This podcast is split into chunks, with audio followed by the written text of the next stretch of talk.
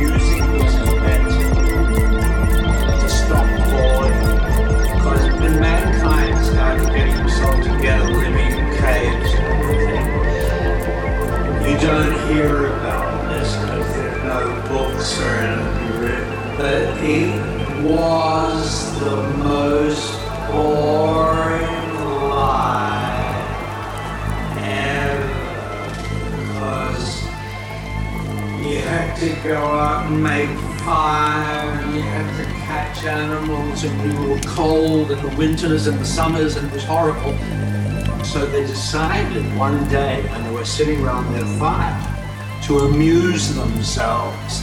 And one guy picked up a rock and the other guy picked up a rock. and He was so pissed off with his life. He was just banging his rock like this.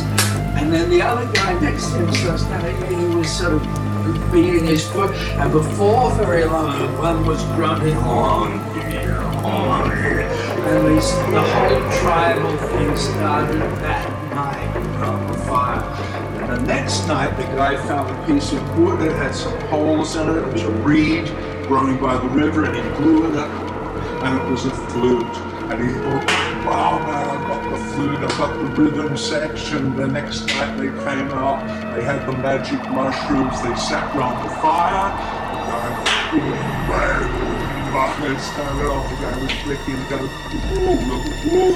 and the music was born. And then that, after that, the only thing really had was food and sex. But apart from that, the music was the main event.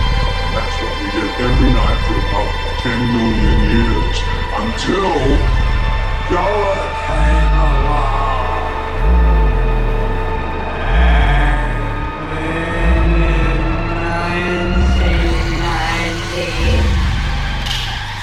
Whole thing evolved